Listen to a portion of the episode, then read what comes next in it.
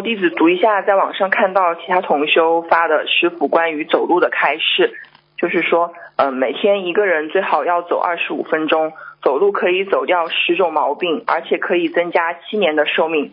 可以走掉哪十种毛病呢？第一，可以走掉脂肪肝；第二，可以治你的关节炎；第三，可以治你的肥胖；第四，可以去除你的高血脂；第五，可以去除你的高血压；第六，可以去除你的心血管病；第七，可以防治癌症。第八可以走掉糖尿病，第九可以走掉你的骨质疏松，第十可以治失眠。